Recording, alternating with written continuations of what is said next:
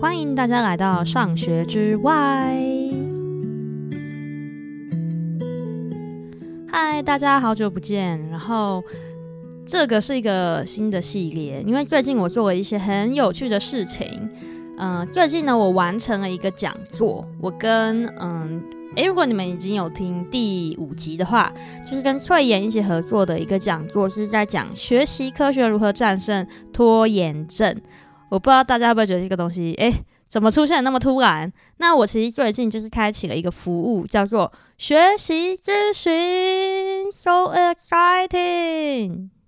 那这个系列呢，其实就是会分成很多集，然后慢慢来讲我的这个服务呢，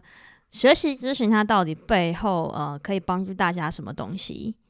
那我先简单介绍一下什么是学习咨询。学习咨询其实是 based on，它是来自于呃我在美国华盛顿大学我主修的学习科学、人类发展学还有课程设计的综合的这些理论。那其实它包含很多东西，它包含心理学啊，然后它包含认知神经科学，然后它还包含很多的逻辑的，嗯、逻辑的管理技巧。因为其实要 handle 一堂课，就是你要把一堂课程和很好的概念转化给学生，然后并且要确认学生，嗯，你你真的是给他对的东西，他适合的东西，他吃得进去的东西，这些都很需要我们我刚刚上述提到的，就是各种心理学、认知科学，然后还有很多逻辑逻辑验证的技巧。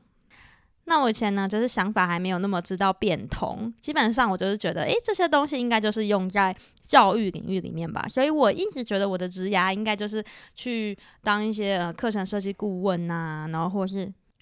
帮助一些老师啊。但是呢，就是我跟翠妍聊过，刚好要聊天聊一下我的专业之后，他才点醒我，他就说，我觉得我有很多客户需要。因为其实，因为翠妍她是生活呃生涯咨询师嘛，所以其实有很多人想要转领域，或是希望他们可以在工作上面或者是在生活上面是可以一直持续进步的。那这些其实背后都隐藏着一个很大的学习需求。那翠妍就有跟我说，他可能可以协助他们在目标管理，嗯、或者是做陪伴，然后以及找到帮他们确认价值观等等。但是如果是在学习技巧上面的话，他就的确比较不知道要怎么怎么去协助。所以我就突然间得到一个灵感，就觉得说，诶，如果其实很多很多人都有学习需求的话，那学习科学是不是也可以放进来？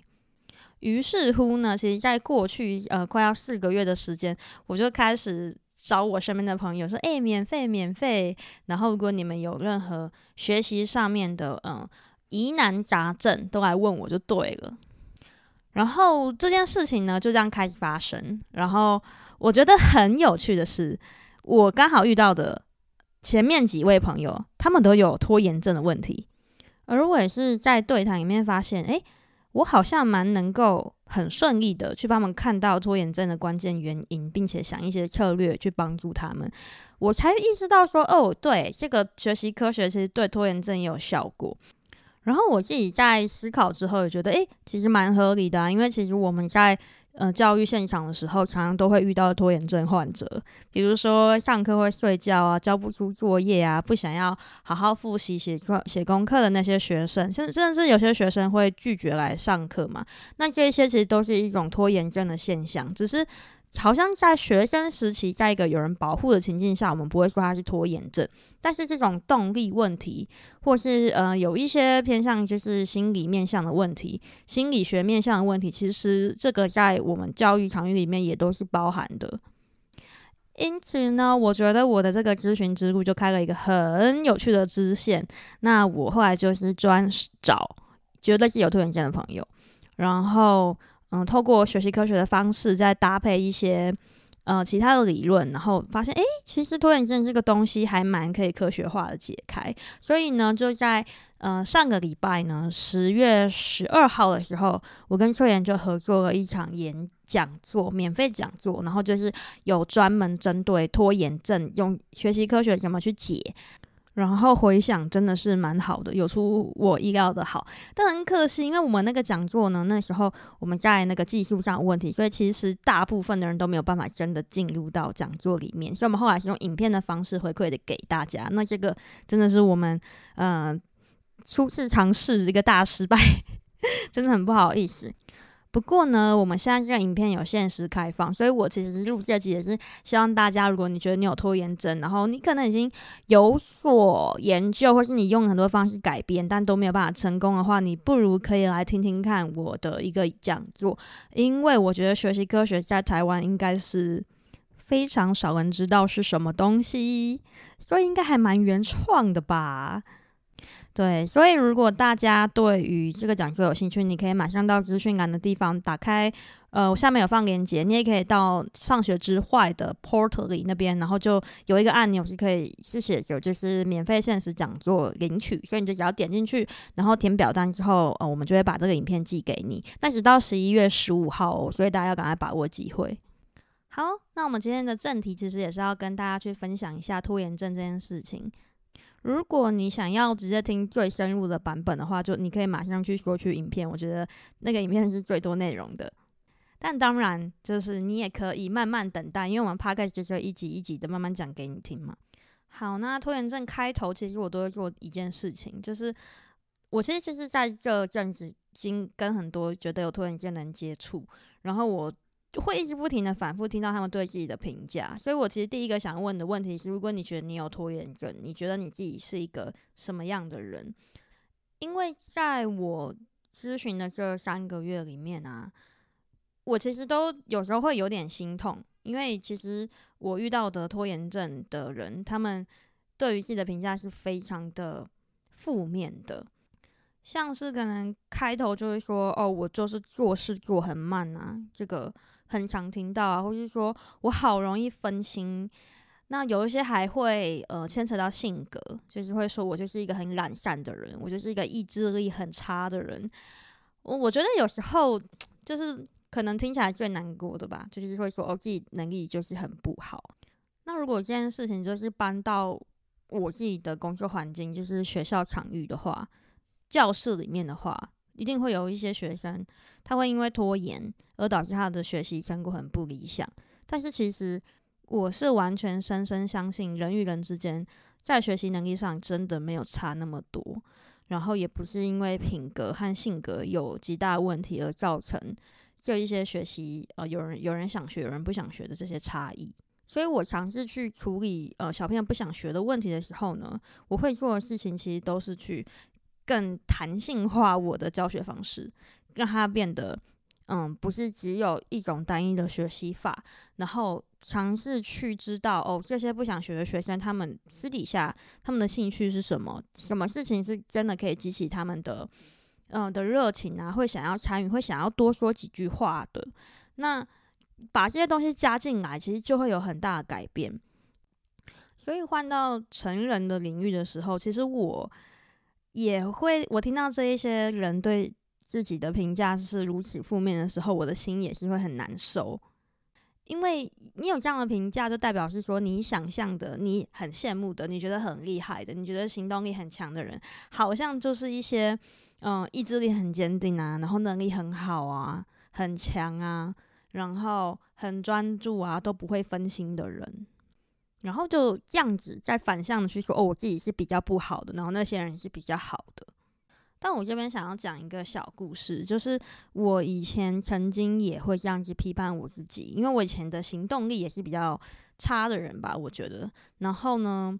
我觉得做这个 podcast 给我最大的礼物是我真的访问了很多我觉得很厉害的人。我蛮推荐大家去听那个第一季第八集。我的国中同学，因为他后来自己去创业，然后你知道那个感觉，就是我我诶、我那时候我高中的成绩考高中的成绩还比他高两分，虽然也没有差很多，那我的意思是说，我觉得我们是很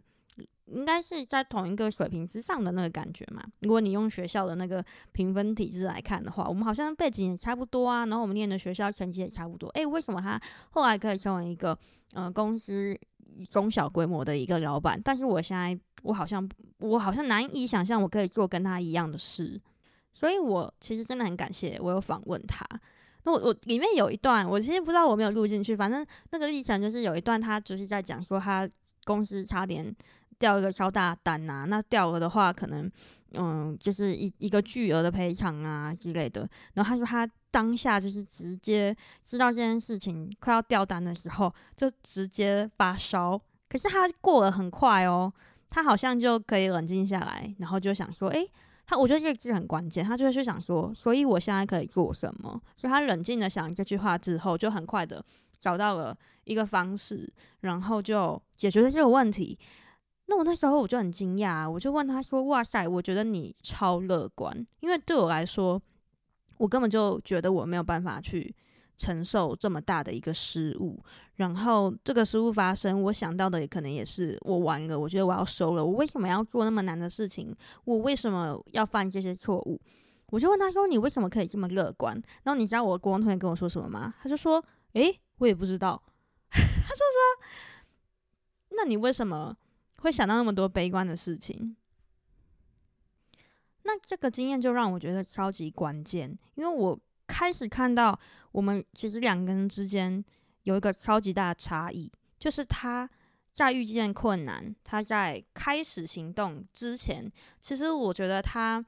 都是处在一个很乐观的情况下。就算困难真的发生了，他也可以很快的转换成一个 OK，我现在可以做什么的模式，而不是一直去陷入在一个嗯，好像对失败非常冲击的一个一个这种氛围之下。但是我自己是跟他完全相反的，所以我真的是从那天开始，我一直在做一些乐观的练习。那这个因为不是今天的重点，但我就不我就不多不多详述，但是。那个练习就影响我很深，就我开始在察觉说，哎、其实一直在阻挠我的东西，会浪费我时间的东西，好像就是焦虑，哎，就是恐惧跟焦虑。那这个恐惧和焦虑，也是我这三个月从所有 觉得自己有拖延症的人身上看到的很大很大很多很多的一个东西。虽然拖延症。让他们看起来好像什么都没做，他们也会因此而觉得自己什么都没做，是一个超懒散的人。但是实际上，他们每天都在对抗巨大的焦虑。焦虑什么？焦虑说我又没做了。第二个焦虑什么？可能会焦虑说如果我做不好怎么办？太焦虑了，所以他就做不下去了。那还有一些焦虑是这个看起来很难呢，这个我有办法做吗？想到很难就直接跳走了，这个焦虑就把你。就把你淹没了，或是你就赶快转移了。所以，如果其实跟我呃洽谈的人呢，他们对于察觉焦虑，然后还有嗯尝试和焦虑共处这件事情不是太排斥的话，我们其实都会有一个这样的类似，我觉得有点类似功课吧。其实就是尝试去察觉你在每次要拖延之前，或是你想到那个任务让你感到愧疚和不舒服的时候，就是去。抓住那感觉，先察觉到，哦，我现在不舒服，哦，我现在很焦虑，所以我好不想做，我好想去划手机，我好想要休息，或是哦，我好想要，我现在好焦虑哦，所以我觉得我要再多想一点，再开始做。你你这个想法是不是会一直出现？就是说，如果我现在做了，我一定会做不好，太可怕，太可怕，那我就一直去规划好了，我就是规划，因为规划最安全，所以。我其实基本上我还没有看到，我目前咨询过的人，我还没看过不是因为焦虑而拖延的，对，所以我觉得这如果对我我知道有一些人会，我我知道有一些可能是因为嗯有一些学习障碍，或是他有一些天先天性的，比如说时间的那种感知能力跟正常人不太一样，那这种的话就是可能要去找一些嗯其他的协助。可是如果是我说的，就是比较是没有，就是比较就是。呃，比较常见的一般的人呢，其实我觉得你们拖延的原因很有可能都是背后的焦虑在，嗯，深深的影响你，让你没有办法继续。所以你可能会很讨厌这一份焦虑，你可能会很讨厌你自己做这样的事情。但我想要说的是，其实拖延在保护你，因为拖延让你不用直接做，让你觉得不用直接面对这个失败的可能性。那我是说你滑手机也在保护你，让你。不会看到这个东西很难，然后让你焦虑的要命，所以他保护你，让你转走了。所以就是在某些某一个角度来说，我觉得拖延这件事情其实不是那么不好。它可能代表着你有一个很大的议题需要去处理，所以导致你用拖延这样的模式，希望你赶快去发现它。所以，如果如果现在各位听众里面认同，就是焦虑是影响你们拖延的原因，那我想要再跟你讲一件事情，就是不要再负面评价自己了。我知道超级难，但是我们慢慢练习，慢慢练习去，起码你现在知道说。负面的去批判自己，只会让焦虑越滚越大。当你焦虑越大，你的拖延情况就会越失控。就像你，嗯，骂自己骂到好，你去做个一周，但是你有可能会放弃三个月，因为那个感觉是真的非常的不舒服。啊，对，就是不舒服。那我自己，我自己。我其实就是一个希望大家都过得很舒服的人。我希望大家可以从今天开始相信，舒服能够让你活得更稳定，你才会更容易前进。那舒服的意思就是说，这也是我在讲座里面最想传达的一句话，就是请大家顺着毛摸你自己。你知道，就是有一些有一些小朋友啊，就是大家会觉得毛很多啊，很难带，但是呢，又有一些老师或是长辈就特别可以。就是把那个小朋友，就是小朋友很开心，然后他也变得很很乖啊，很配合这样。那为什么？那很多很多长辈，就像这些经验的人，他们都会跟你说，你就顺着毛摸它就好啊，你不要跟他对，你不要跟他对对尬啊这样子。那我觉得，以一个老师的观点，和你自己跟你自己共存的观点，我也是完全认同这句话，请对自己好一点，请顺着毛去摸你自己。那你可能会想说啊，那什么叫顺着毛摸你自己？因为你可能还会处在一个嗯，觉得自己做什么好像都不太对的一个状态之下。那我想跟你说，呃，这个情况我觉得我就是非常可以理解，因为我也会有这样的感觉。可是当我在一个比较冷静的情况下之后，我会发现说，诶，我觉得很多事情不太对，其实是。这个这个世界，或是你身边的人，因为他们都用某种方式活着，而让你觉得不太对。但是那个事情到底那个不太对，对你自己到底适不适合？对你自己来说，到底你在不在意？你真心的你自己到底在不在意？其实常常答案都是没有那么在意哦。其实真的没有那么适合你。但我们已经习惯从外在的事件去看自己。就就算是我，我还是常会陷入这样的状态里面，所以这是非常正常的一件事。对，那如果是我自己的角度呢？就是比如说我是一个咨询师的角度，学习科学基本上会怎么帮助大家？那我觉得学习科学它最好的一点就是它是一个强调以每个人为核心的一种学习概念。也就是说，我们相信啊，一个最好的学习呀、成长啊、进步啊，或是你让人生。越来越顺的这个这个方案，你真正要做的事情是找到一个最适合的方法、最适合的环境，也最适合这个人的价值观、思考方式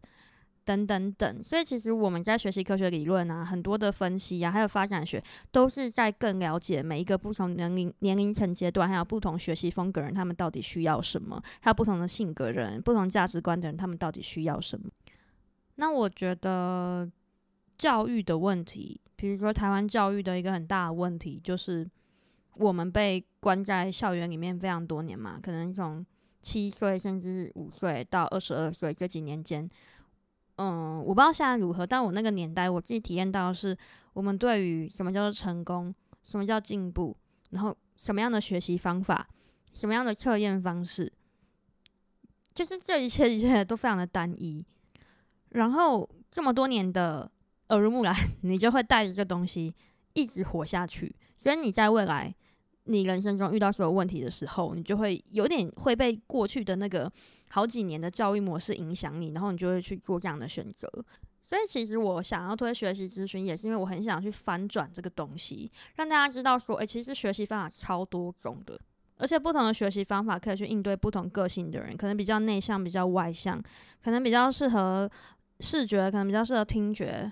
然后他也要很去考虑你生活中各种限制啊，你的职业是什么？你的时间怎么分配？你适合沉浸式的学习，还是你适合系统性的学习？然后这跟你的阶段也有关系。所以，对啊，其实这几个月的咨询的这些免费服务，都让我感觉到说，